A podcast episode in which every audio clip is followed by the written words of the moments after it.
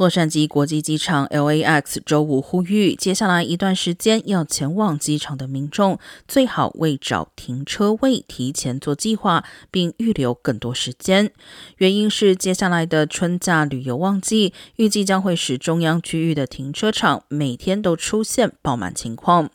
LAX 建议旅客利用 parking.flyalx.com 网站提前预订车位，并多利用九十四届新开放的停车场。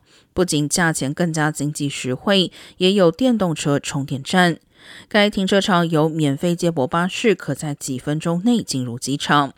如果要提前确认停车场空位和机场内的交通情况，也可利用 FlyLAX Stats 的网站查询。